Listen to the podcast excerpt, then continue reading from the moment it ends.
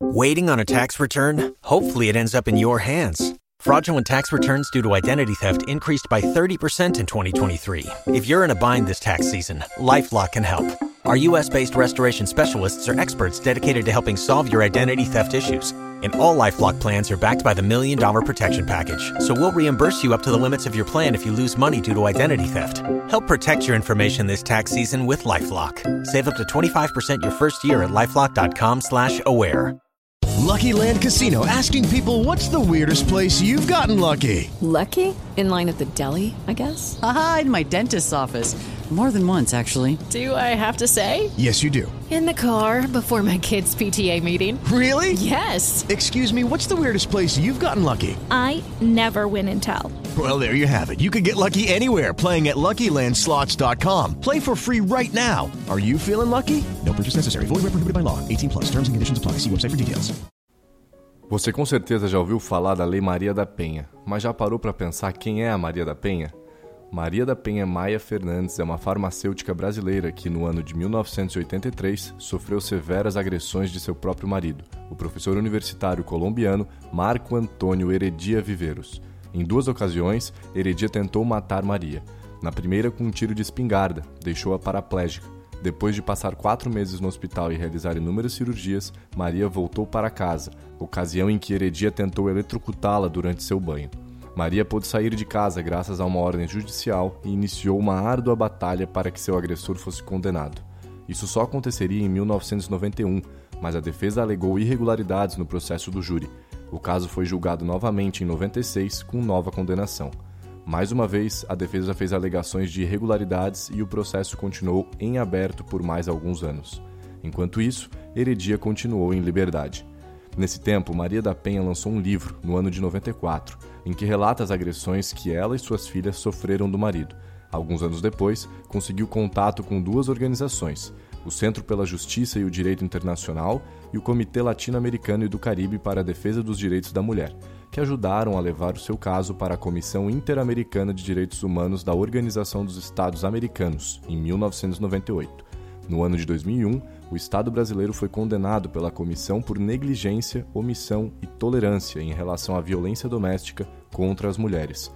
Foi recomendada a finalização do processo penal do agressor de Maria da Penha, que ocorreria finalmente no ano de 2002, a realização de investigações sobre as irregularidades e atrasos no processo, a reparação simbólica e material à vítima pela falha do Estado em oferecer um recurso adequado para ela e a adoção de políticas públicas voltadas à prevenção, punição e erradicação da violência contra a mulher.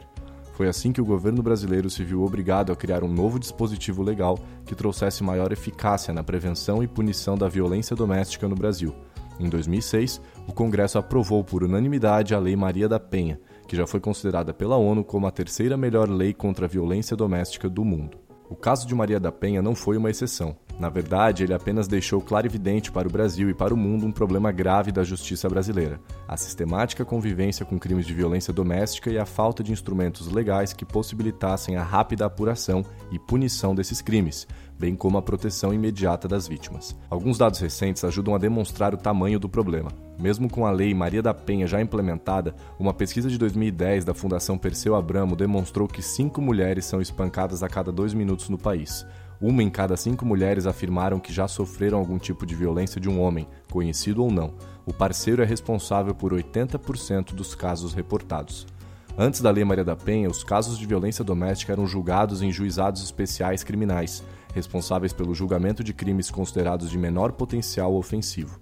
Isso levava ao massivo arquivamento de processos de violência doméstica, conforme levantado pela jurista Carmen Rain de Campos. Na falta de instrumentos efetivos para a denúncia e apuração de crimes de violência doméstica, muitas mulheres tinham medo de denunciar seus agressores. Pelo menos três fatores colaboravam para isso. O primeiro, dependência financeira do agressor. O segundo, muitas vítimas não têm para onde ir, por isso preferiam não denunciar seus agressores por medo de sofrer represálias piores ao fazer a denúncia. E três, as autoridades policiais muitas vezes eram coniventes com esse tipo de crime. Mesmo em casos em que a violência era comprovada, como foi no caso de Maria da Penha, eram grandes as chances de que o agressor saísse impune.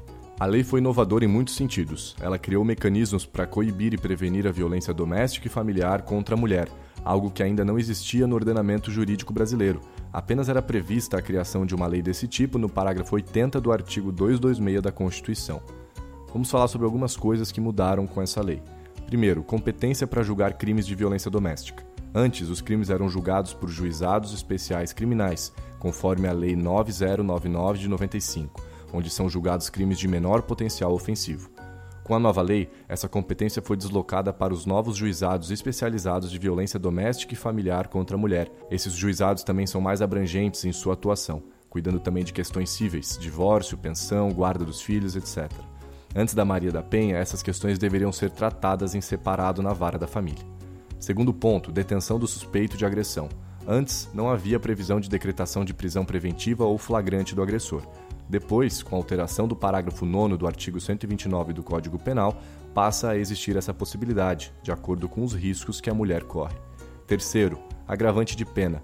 Antes, violência doméstica não era agravante de pena. Depois, o Código Penal passa a prever esse tipo de violência como agravante. Quarto, desistência da denúncia. Antes, a mulher podia desistir da denúncia ainda na delegacia. Depois, a mulher só pode desistir da denúncia perante o juiz. Quinto, sobre as penas. Antes, os agressores podiam ser punidos com penas como multas e doação de cestas básicas. Agora, essas penas passaram a ser proibidas no caso de violência doméstica. Sexto, medidas de urgência. Antes, como não havia instrumentos para afastar imediatamente a vítima do convívio do agressor, muitas mulheres que denunciavam seus companheiros por agressões ficavam à mercê de novas ameaças e agressões de seus maridos, que não raro dissuadiam as vítimas de continuar o processo.